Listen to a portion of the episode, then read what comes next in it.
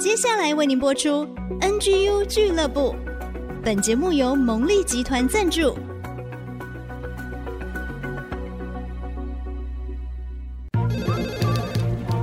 分享职场经验，找寻支持力量。NGU 俱乐部，林玉婷、黎元月主持，召集职场团队，陪你一起 Never Give Up，点燃永不放弃的热情。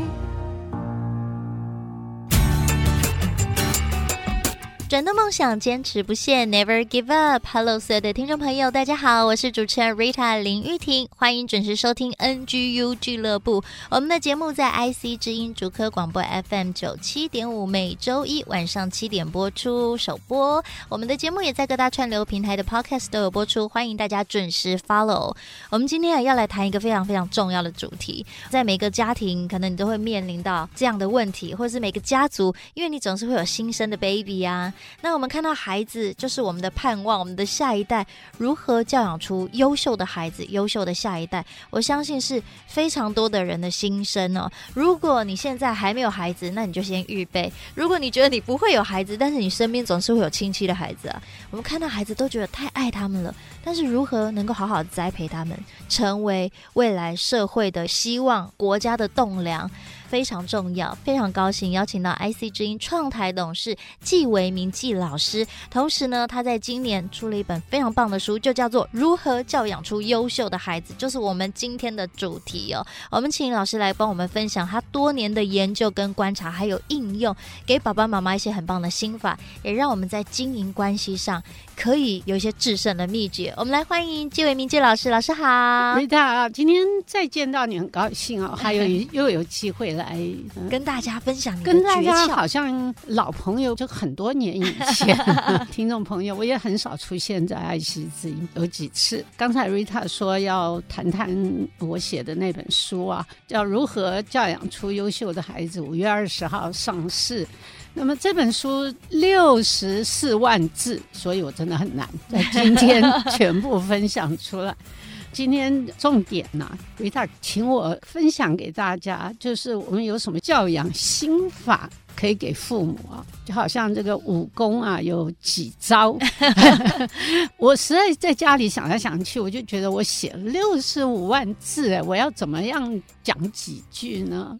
我想我就讲几点好了。我们在这里说教养出优秀的孩子是书名，那我希望把这个优秀呢，不要定义为说这个孩子在学校成绩很好啊，那么他将来呃会找到好工作啊，待遇很好啊，让人家很羡慕。这不是我的优秀的定义，我的优秀的定义呢是十八岁，你教孩子十八岁成年。现在我们的国家法律要把这个成人的年龄就定为十八，所以法律上成人的意思就是说你要为自己的行为负责，所有的行为就是一个成人可以包括政治啊各方面的行为，你要负责。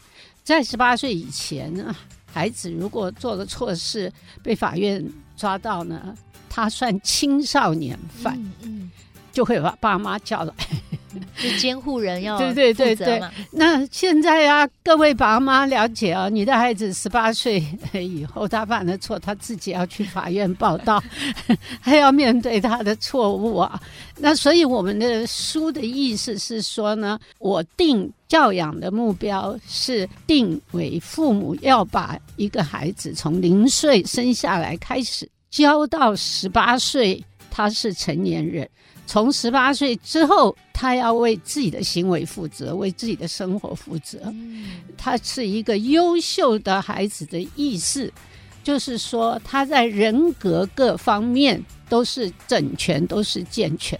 所谓人格各方面，那么就包括他的思想、他的情绪、自律能力，包括其他，一共有六七方面，在我的书里面啊。那也就是说，那些是指一个人到成人的时候，他必须在这各方面要成长，要健全。我们常听到一些青年人讲。他被父母伤害啊，被原生家庭伤害啊，那我们也看得出来，讲这样话的人，他是有一些心理上、情绪上很多方面的不健康的一些表现。那所以他这个人不是一个健全的人，我们就形容。那就问说，不健全是从哪里来的？常常的发现从原生家庭，原生家庭就是他原来生长的家庭。那就包括父母啊，或者是爷爷奶奶。如果父母没有在照顾，那就是跟他在一起的那些人要负一些责任。就是说，怎么会伤害到孩子，会让孩子这些方面好像不健全啊？那所以我们的目标，所谓教养出优秀的孩子，就是呢，我要把我的孩子到十八岁的时候，他是一个优秀健全的成年人。是这个意思，这是我们的目标。如果说这是我们的目标，那我们的呃教养心法是什么？那就是要注重呃刚才我们说的这些方面。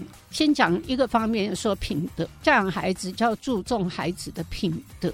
是所谓品德，就是你对人的态度、对物的态度、对你应该要负责的事情的态度，这就是你的品德。例如说，我在公园。跟小朋友一起玩，那无缘无故打人家一下，等于说我们要教孩子什么是对，什么是错，嗯、错的行为不可以做。那为什么这个你会冲动想做这样的错行为？这都包括在教养里面了。但是呢，父母亲就是从小要教孩子什么是对，什么是错啊。那我发现呢，呃，我们有时候做父母的不是没有教，但是他的教法是怎么样呢？就是。对的，他没有称赞，哦，所以小孩也不知道他做对，所以我们还是要说鼓励的语言，肯定的语言，就是说对的你要称赞，那么孩子才知道他做对啦。但是常常父母对的没有称赞，天天在找错，找孩子的错，然后他觉得这是他父母的责任，就是找他的错，然后把他的错给纠正过来。相反的。你要鼓励孩子，让孩子愿意多多的去做对的事。嗯，讲品德这件事呢，我们做父母的要让孩子知道每一件事什么是对，什么是错，这个要知道啊。你不能够只讲你哪里错，是而不讲对是什么。而且为什么这样是对的，还要讲 why 为什么要这样做？举一个简单的例子，为什么在公园玩游戏的时候不可以推人？呃，那我们就要解释啊，为什么不可以？如果这个小孩就跟你说，那他不守规矩啊，前面的人不守规矩，那我们就要有耐心的解释啊，为什么？所以所有的事情都要解释理由。我先生呢，林哥以前的时候就会讲我哈，说，因为有时候花三个小时跟他们解释一件事情，他就说要讲那么久吗？呃，因为我发现他还没有懂，所以我们不是用父母的权力去高压式的，就是不要啰嗦，反正我说这样就是这样啊，呃，你你再不做我就打人啊，然后。就找鞋子，最容易把鞋子拿起来打屁股，让我觉得父母有时候会觉得我叫打你啊，就是在告诉你这是错的。这个我不是说不要纠正，但是我不觉得打是唯一的纠正方法，嗯、所以这个我也现在没有办法呃讲，因为太多了。所以书里面我们也有提到如何纠正。嗯，所以这个教养心法最重要的事情就是要给孩子心理建立对错。嗯，什么事情都要知道对错。再举例子啊，因为要讲这个事情，很空洞一句话，就是你要教孩子知道对错。呃，但是什么时候教呢？就是要有机会教育，教育的好机会赶紧抓住。是，就是说我带孩子到公园去玩，那么你看到那个不守规矩的孩子，这是不是一个好机会？是，这也是一个好机会。看到错的就告诉他这是错的。对不对？那看到这个有的孩子很懂事的，这也是好机会啊！嗯、就讲，哎，这个孩子很懂，对不对？这个有一次我带我的外孙女到公园啊，然后呢，看到一个呃爷爷奶奶身体有点不太方便了，有人推轮椅，我就说呀，那奶奶有一天呢也会这样，我也会变得需要人家推我啊什么啊。我说有一天你看到别的爷爷奶奶这样子。啊，被人推着走。我说你会怎样？他说我当然奶奶，我会推你啊，我会保护你啊。哇，对啊。然后他就说，呃，我们也要呃帮那个爷爷奶奶过留意啊，他要过马路的时候，我们要帮他看呐、啊。是，呃，对，要告诉他现在还不可以走啊。我说我们为什么要对别人？你又不认识他，又不是你的爷爷奶奶，你为什么要这样对他做呢？他说：“因为我也有一天会变老啊。”哦，嗯、呃，你就是小孩子，你就发现说，你去跟他讨论为什么的时候，他的脑子会动，他会动。嗯、呃，他有时候就讲的很对啊。所以小孩子一定要被教为什么这件事非常重要，而不是只是下命令叫他不要这样，不要那样。嗯、这个下命令告诉他不要这样，不要那样，我觉得不是很有效。那小孩子可能只是害怕你，赶快听，赶快结束这个话题，说话，对不对？嗯，不是真的愿意去这样子做。对，对，所以呢，父母一定要让孩子知道对错为什么。哇。所以这个是品德，知道对错，这也是一种界限，是首要的。这个其实就是我们最根本教养的心法，对不对？对，你一定要根基扎稳了，你才能够持续的向上发展。而且你有很多的事需要知道的嘛，所以很小就要开始讲嘛，嗯，慢慢累积起来，在他的头脑里面累积起来。是耶，对，加上你很爱他，那么他就会接受，把你的话记住，叫内化。对，内化之后，他也会有。思辨能力，对，他的头脑会很好哦。有思想的人，因为你常跟他讨论为什么，哇，赶快笔记又写下来哈。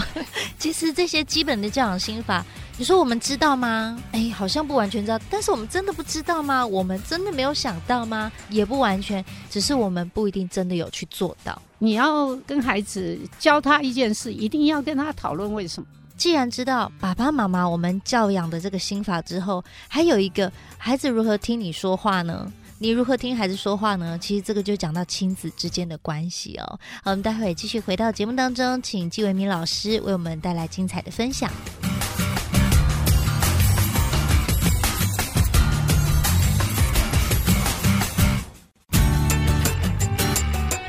欢迎所有的听众好朋友继续回到 NGU 俱乐部，我是 Rita 玉婷。今天在节目当中，我们邀请了 IC 之音创台董事纪维明老师，跟大家分享：哇哦，原来教养孩子有很多的秘诀，而且哪一些是好方法、对的方法，我们要把它学起来。我们要知道说，哎呦，不要踩到地雷哦，不要做错了哈。我们教养孩子的时候，很重要是关系如何呢？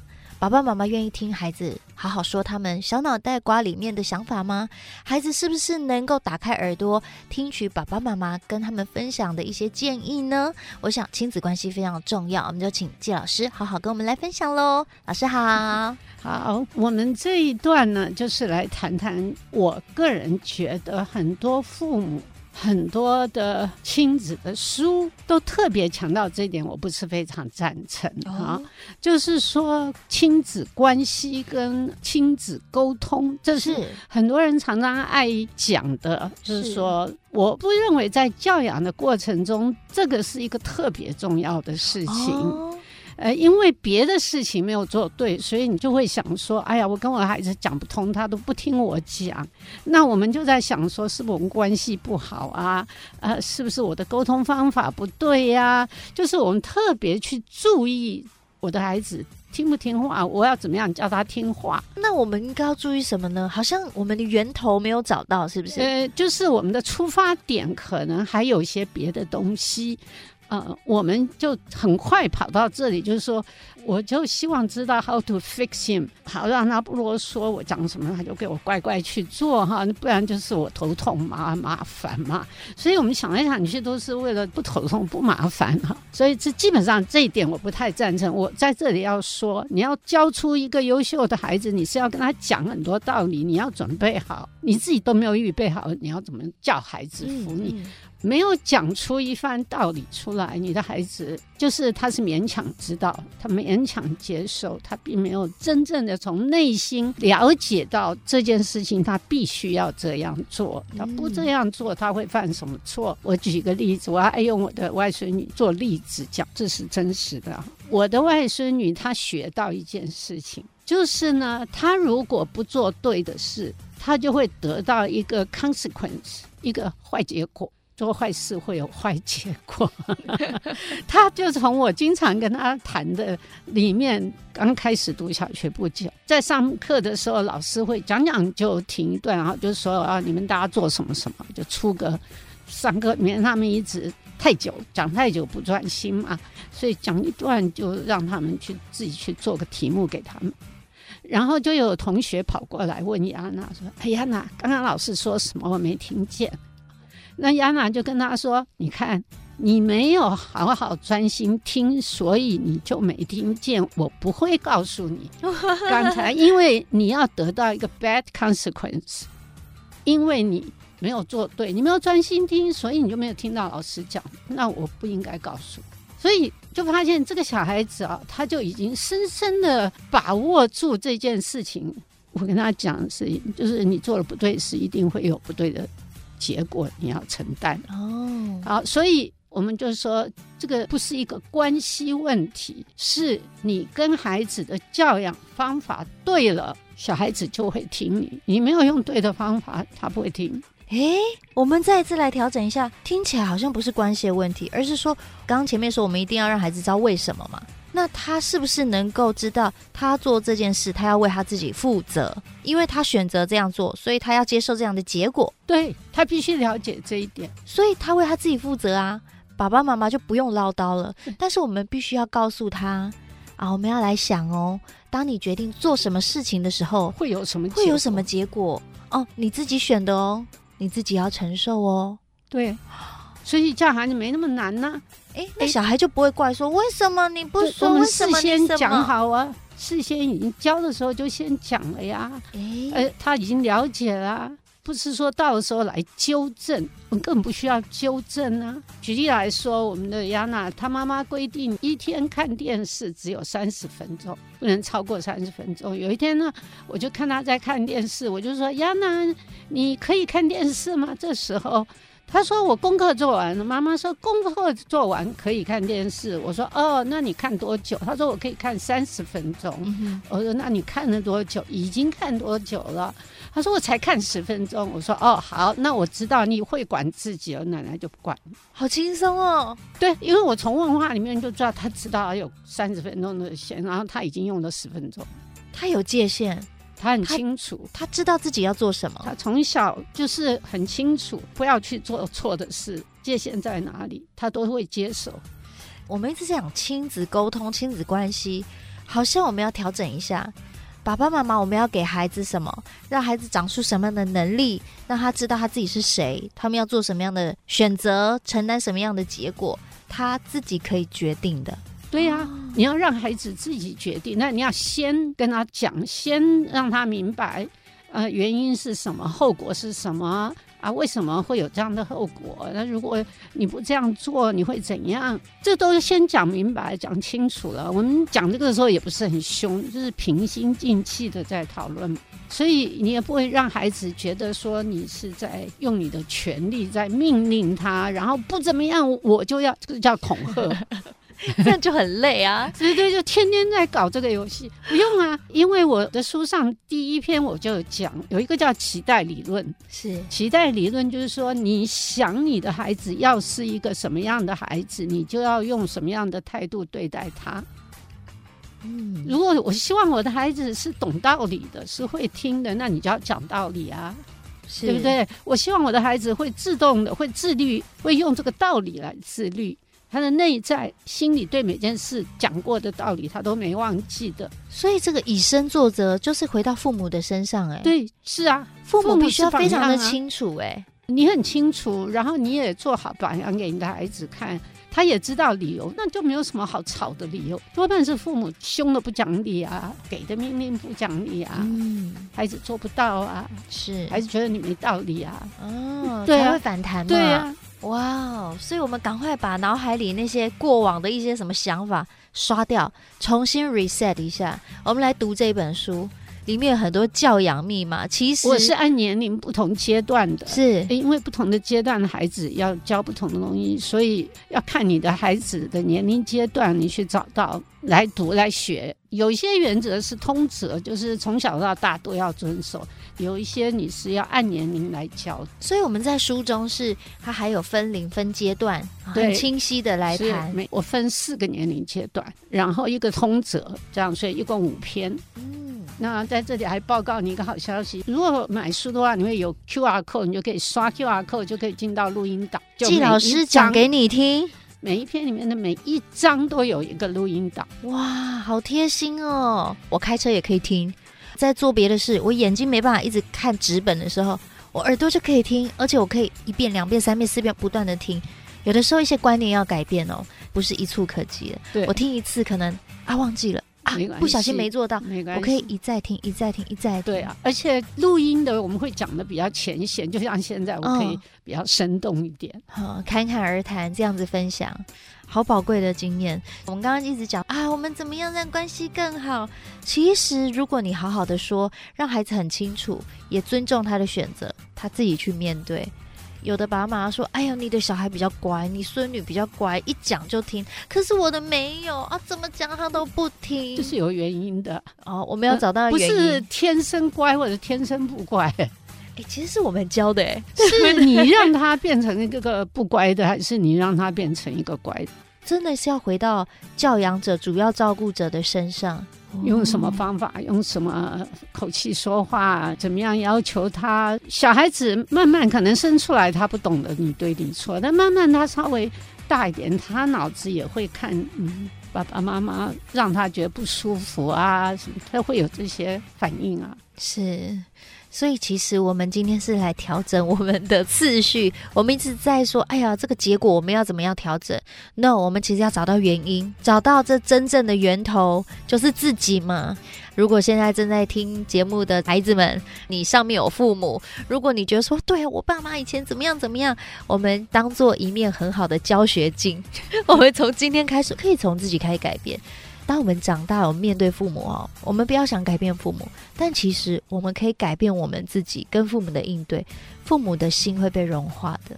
就是过去的错误，真的圣经上说，这个要忘记过去，努力面前，不要一直 repeat 是从前的错误。要走出来，然后看到有新的契机，哎，有新的方法，就是季老师在书里写的很清楚，赶快去看。然后我们就透过这样子找到一条新的路径来经营关系，经营在家庭当中，不管对父母、对孩子、对另外一半，他可以拓展新的一个关系网络，我们可以让关系更亲密、更美好的。是啊，我当初就是有录音，就是为了说啊书看看，就可能有些不懂啊，有一个录音，那就是说我希望。那你可以 repeat 去听才会记住啊，真的是好方法。好，那待会回来呢，我们就继续请季老师来谈谈，就是说，不管是遇到真正有冲突的时候，或家里有一个很大的危机的时候，如何来面对跟化解，还是一个 NGU 的精神哦，分享给大家。待会继续回到节目当中来哦。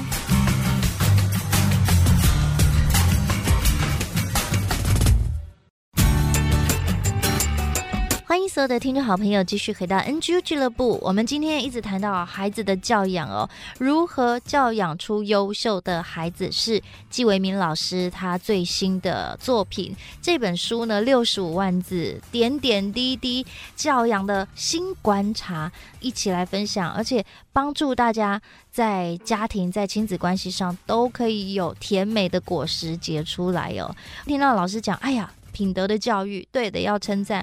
其实要教导孩子明白这个因果，支持孩子的决定，让他自己面对承担，他就会成长，他就会思考哦。那我们再次来欢迎季老师，季老师好，好，你好，是老师。我们在生活当中，哈，人生有高山低谷。身为妈妈代表，我就觉得说，啊，有的时候我真的是反省自己，哎呀，不用大声，不要急。更有耐心一点，但我们跟孩子哈，难免会有一些意见不合、有冲突的时候。我想可能也很多人有问过老师这个问题，说啊，那我怎么办？一般人的思考模式是这样子，那我很想听听老师给我们的建议是什么？当人问说我怎么办，大概我们了解说他跟他孩子的关系闹僵，是不是才会问怎么办嘛？对对对。就表示说，他想要孩子做的事好像讲不通，或者孩子反对反抗，大概是这种状况嘛。嗯、我们可以不让这样的状况发生。我为什么要让自己陷到这种状况里头去呢？欸、所以我们要来分析一下，你为什么会陷到这个状况里面去？欸、第一就是说，你不想讲道理，你要想命令控制你的小孩，所以你的孩子一不太接受，你马上火就上来嘛。这是我们自己让自己陷到这种状况里面去。我们可以不进入这样的陷阱里面去。哎，是耶，因为我们要知道，小孩子也是人，而且是比较大的小孩 啊。哦，对于两三岁的小孩，你要跟他讲道理，他听不懂啊。但是对于国小三年级以上的孩子，他多半听得懂一些道理。既然小孩子是听得懂道理，他就会有很多的坏。他自己脑筋会产生很多的坏。当你给的命令、给的要求，他觉得不合理，他还没大到那么懂各种界限，所以他可能会用一种态度让你不舒服。嗯，好，所以做爸妈的涵养，爸爸妈妈自己要先表现自己的涵养，就是说。我有没有足够的耐心？我有没有足够的爱心？我有没有了解孩子先？干嘛动不动就要发脾气呢？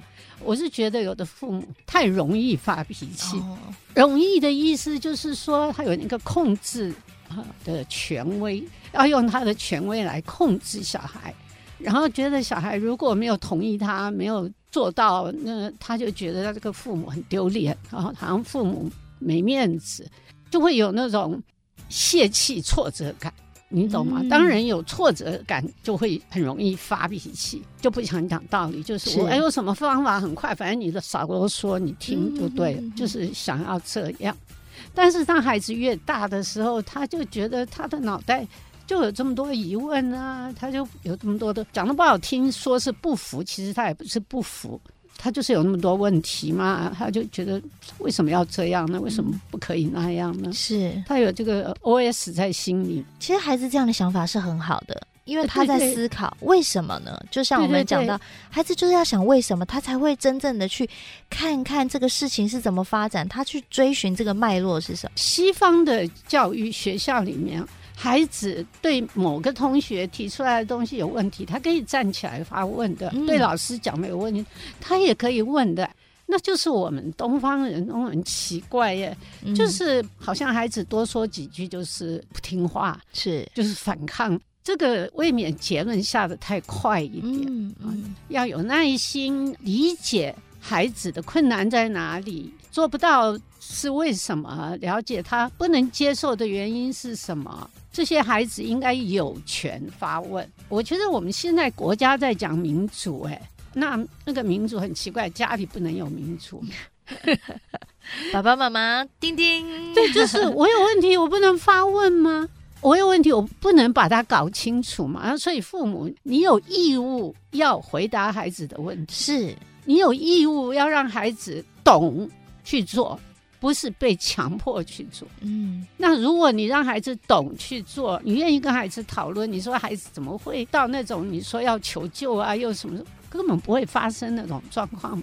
他可以问问题，他就很高兴，然后你回答问题也很尊重他，是不会说啊，你都是故意在找我麻烦，你也不要这样子给定罪孩子。嗯嗯、是，所以到最后呢，我每次我都跟孩子说，你的问题都问完了吗？还有没有问题？他说没有。我说那换我来问你问题。那所以啊，我们就是在很冷静、很温和的彼此在讨论，所以他的头脑常常就会被训练了。我们家孩子，我敢说，不管是大小孩、小小孩，他们头脑都很好。哇，就是这样子训练出来啊，不是勉强孩子服从命令去做，嗯、而是了解为什么不做会怎样。不是说不做会打，不是这个意思。就是说不做，它一定有一个后果。我们举例来讲，呃，过马路要看红绿灯，为什么要看红绿灯？因为你不看红绿灯，你会被车撞。因为别的车都是根据红绿灯走，对不对？是不是这个原因？是很多事情都有它的道理，所以讲道理非常重要。讲通了就没什么好吵的。对呀、啊。所以，我们还是要回到那个源头。今天有没有觉得，原本有一些根深蒂固的观念，根本就是被颠覆、被扭转了？我们还是要回到最开始，不是说哎呀，怎么这个冲突怎么办，而是说不让这件事发生。啊、我们是不是愿意理性的有足够的爱心跟耐心去倾听彼此，彼此可以问为什么，然后我们找到一个方法。还是，我提出一个不合你意，例如说你不准他去哪里哪里啊，他说为什么不可去？为什么我的同学都可以去？为什么我不可以去？那你不要生气，对这种问题，嗯，嗯要有耐心的讨论。啊，太棒了！今天季老师的分享，我想让大家需要花一点时间，反复的咀嚼思考，而且我们真的要把它内化，变成我们每一天都能够这样实行出来。愿意好好的倾听，愿意好好的说话沟通，以身作则。身为家长，要负担起这个责任哦，有这个义务哦。我们要成为孩子的榜样啊，也要听他们问为什么，告诉他们为什么。邀请大家好好的来阅读《如何教养出优秀的孩子》，季维民老师这本新书，你一定会收获非常非常的多。我相信在今天的节目当中，大家也是获得很多的能量，还有很多的心法。原来是这样，那我们就再次调整自己，重新出发，建立美好的家庭关系、亲子关系，以至于我们能够安定的在事业上、在团队的合作上，能够有更亮眼的呈现。今天再一次非常谢谢 IC 之音创台的董事季维民纪老师来到节目当中的分享，谢谢，谢谢老师，也谢谢，谢谢听众朋友。